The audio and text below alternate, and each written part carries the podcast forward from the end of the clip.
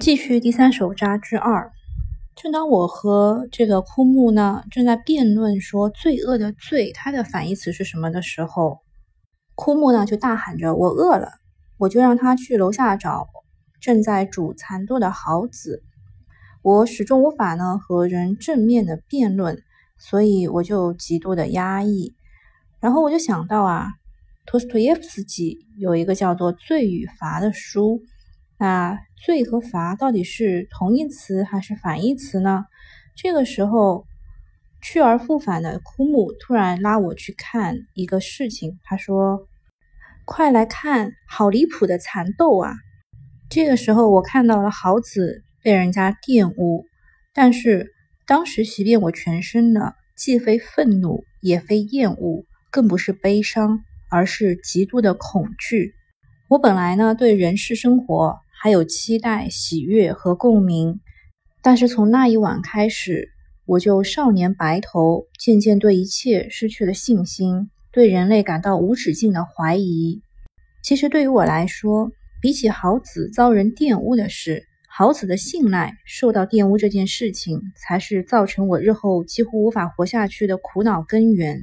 他是因为信任那个矮小的商人，才让他进了门，才遭受到了侵犯。从那之后呢，每当我叫豪子，他总是会吓一跳，目光不知道该往哪儿摆。我说笑话给他听呢，他也始终是一副惊慌失措、战战兢兢的模样，胡乱用敬语和我说话。但是我又不能像其他妻子去偷情的丈夫一样大喊大叫，甚至别说愤怒了，我连一句牢骚都不敢发。我一直在想，纯洁无瑕的信赖之心也是一种罪过吗？我唯一感兴趣的只剩下酒，就是戒了酒的我继续喝酒。那一年的岁末，我在夜里喝得烂醉如泥，返回家中，想要喝杯糖水，但是发现豪子已经熟睡了，所以我自己到厨房去找糖，看到了当时的安眠药。虽然妻子刮去了一半的标签，但是我一直用安眠药，所以我知道那是安眠药。我悄悄倒了一杯水，然后慢慢的撕开纸盒，一口气把药全部送入口中，冷静的喝完杯里的水，就此关灯就寝。听说我整整睡了三天三夜，与死无异。医生认定是误服过量，没有报警。睁开眼睛之后呢，比目鱼就摆着一张臭脸坐在我的枕边。我发现呢，在金桥那家小酒馆的老板娘也在。我跟他们说，让我和豪子分手吧。但是说出这番话以后，连我自己都觉得意外。老板娘起身，微微叹了口气。接着呢，我又是语出惊人，说我要去没有女人的地方。结果我那愚蠢的胡言乱语，日后竟悲惨的实现了。豪子似乎是认为我是代替他服毒自尽了，因而在我面前更加畏缩。不论我说什么，他就是不笑，也不跟我好好说话。有一天，我喝完酒，走在回家的路上。第一次吐血了。那一天，东京大雪纷飞，我带着醉意，一边踢路边的石子，一边吐血了。我哭了起来，但是过了一会儿呢，还是站起身，先说随便找些药来吃。于是走进了一家药店。药店的老板娘也是一个不幸之人，她的丈夫得了肺结核，却说要用酒来杀菌，终日在酒中沉浮。结果缩短了自己的寿命。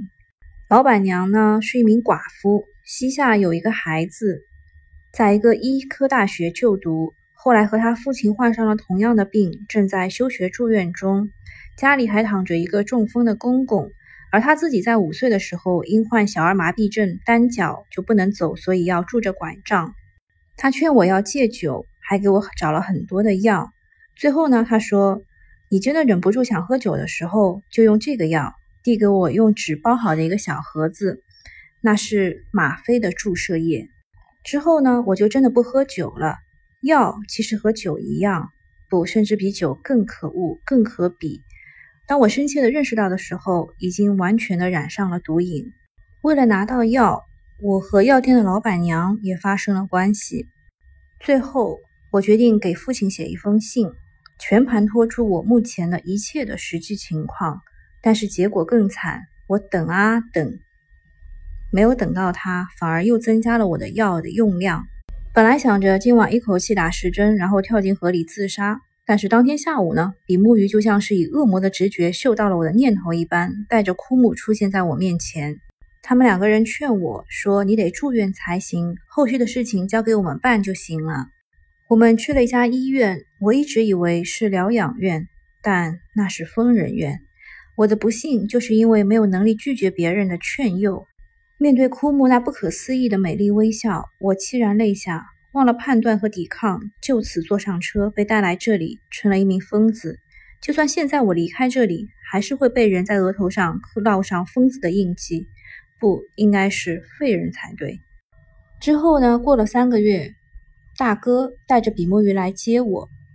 他说我在东京惹出的事情，比目鱼已经大都帮我善后了，无需惦记。而我的父亲在上个月的月底因胃溃疡而过世。得知父亲的死讯之后，我变得越来越窝囊了。大哥确实遵守了对我的约定，给我在乡下买了一间茅屋，并且请了一位年近六十、一头红发的丑女佣和我作伴。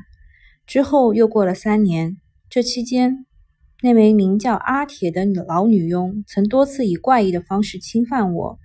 我们开始会像夫妻一样吵架，我的肺病时好时坏，忽胖忽瘦。有时候还会咳血痰。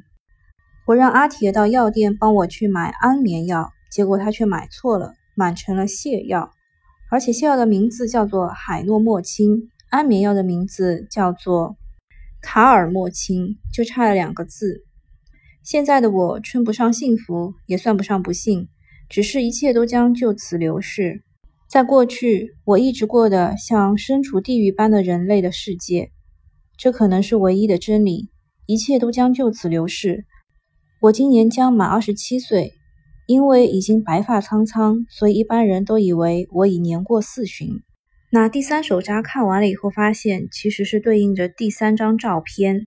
作者对于第三张照片的描述是最为古怪，完全无从揣测其年纪。他头发已经略白，在一间肮脏不堪的房间角落，双手伸向小小的火盆烤火。